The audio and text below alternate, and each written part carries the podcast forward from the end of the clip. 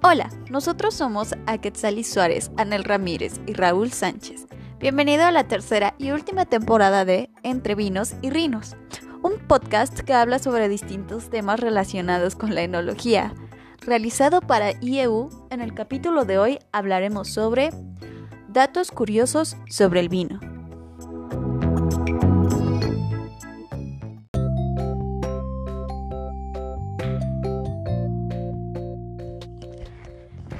Gusto tenerte por aquí. Soy Aketsali y el día de hoy tengo un montón de curiosidades que contarte, como que no siempre entre más viejo el vino es mejor.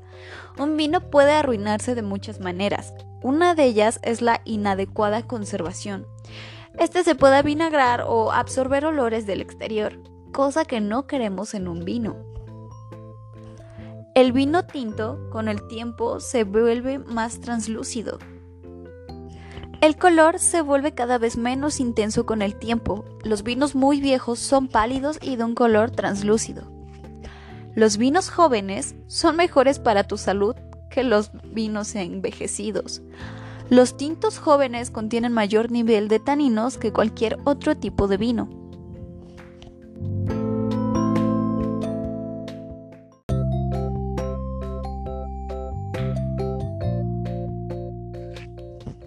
Hay vino sin uva. Aunque para muchos no es vino, sino estará hecho con uvas, hay algunos ejemplos como el ormeto canadiense elaborado con tomates fermentados. La temperatura es cuestión de química.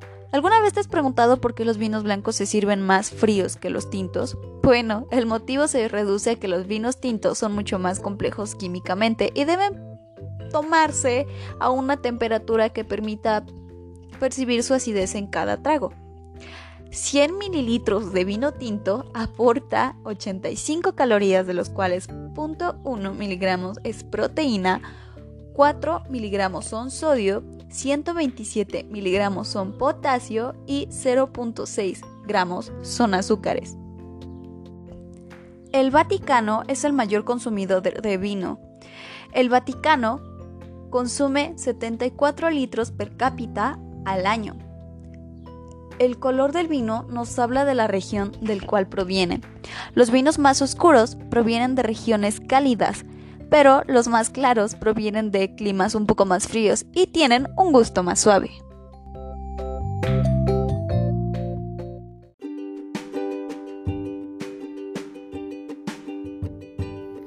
Hola, hola.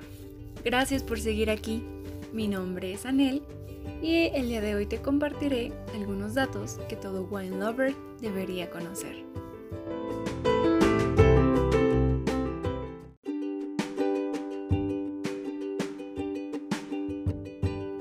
Aproximadamente el 66% de la recolección mundial de uva se utiliza para la producción de vino. El resto es para consumo como uva de mesa.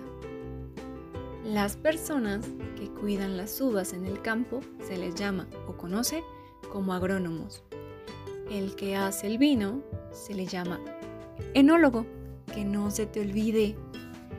Y los que nos ayudan en el restaurante al momento de elegir un vino son conocidos como sommeliers.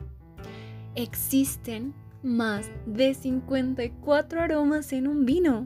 ¿No es increíble?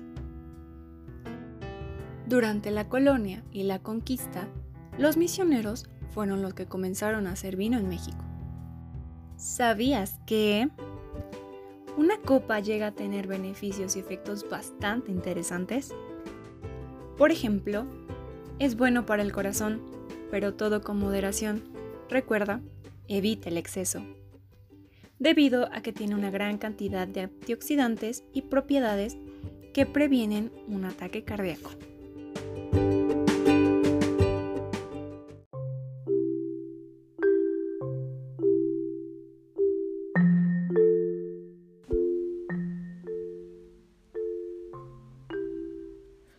Hola, mi nombre es Raúl y yo te estaré dando algunos otros datos curiosos sobre el vino.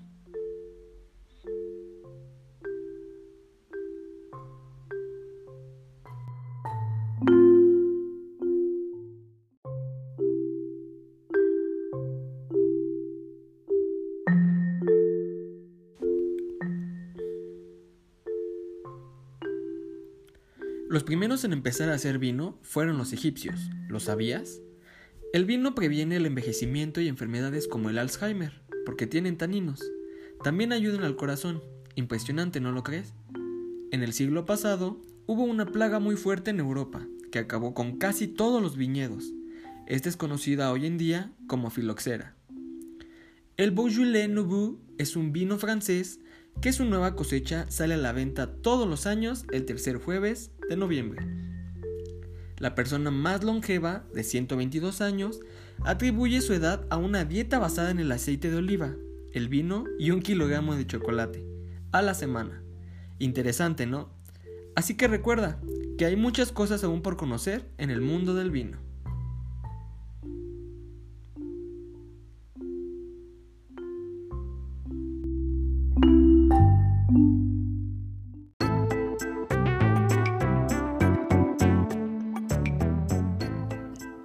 Esto es todo por el capítulo de hoy. Te esperamos en TikTok. Nos puedes encontrar como arroba conoce-más, donde podrás ver contenido exclusivo de nuestros temas semanales. Nosotros somos Anel, Aketsali y Raúl y te esperamos la próxima semana con un nuevo capítulo. Por lo tanto, ¡salud!